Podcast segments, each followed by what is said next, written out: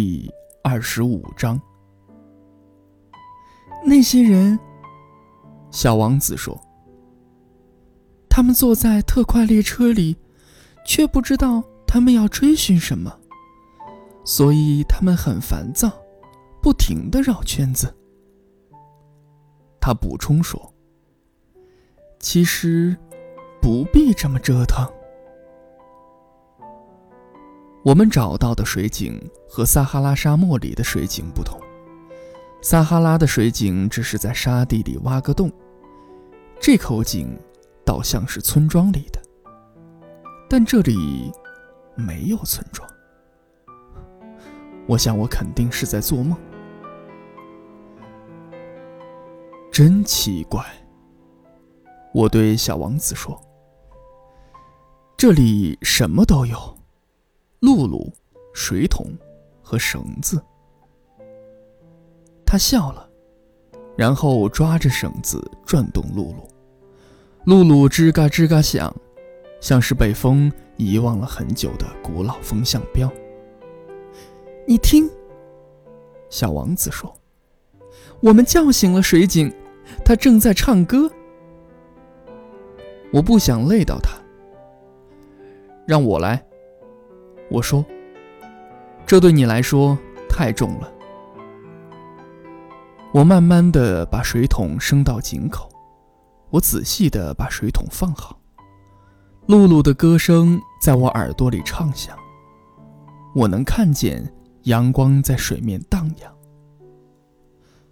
我好想喝这水。小王子说：“给我喝吧。”我终于明白。他一直在寻找的是什么？我把水桶抬到他嘴边，他闭着眼睛喝了水，它像节日般甜美。这水确实不是普通的饮料，它来自星空下的跋涉、露露的歌唱和我双手的力量。它就像礼物，对心灵是有益的。在我小时候，正是圣诞树的灯光、子夜弥撒的音乐，以及那些温馨的笑脸，才让我收到的礼物充满着光辉。你这里的人，小王子说，会在花园里种五千株玫瑰，却找不到他们想要的东西。他们。并没有去找。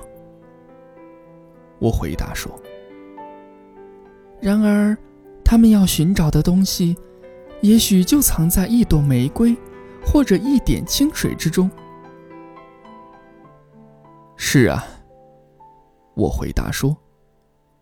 小王子又说：“但眼睛是看不见的，应该用心去寻找。”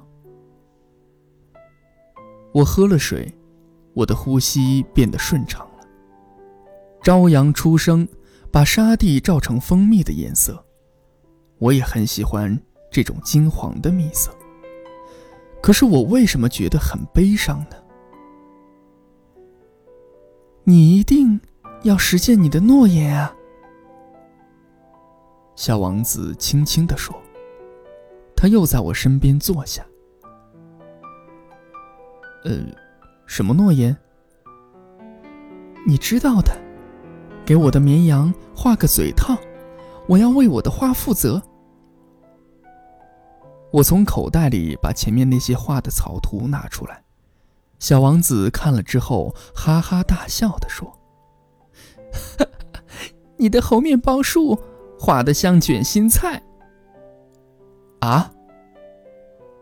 我原本。还以为我的猴面包树画的很好呢。你的狐狸，它的耳朵看上去有点像羊角，而且画的太长了。他说完又笑了。你不公平啊，小家伙！除了肚皮敞开和肚皮闭上的蟒蛇，我什么都没画过。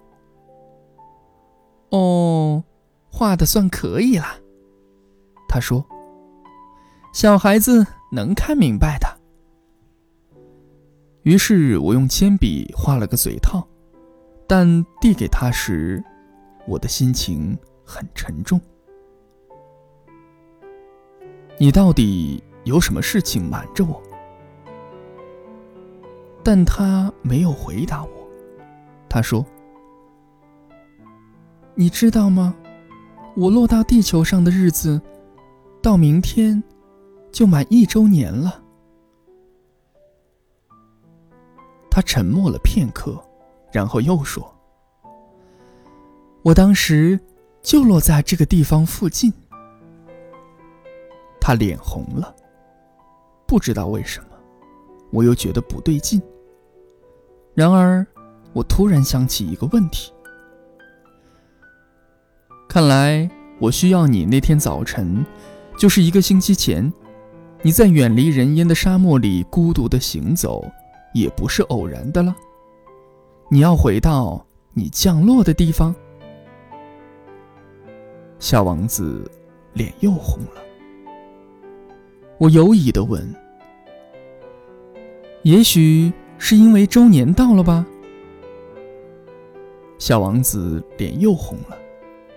他总是不回答问题，但脸红不就意味着没错吗？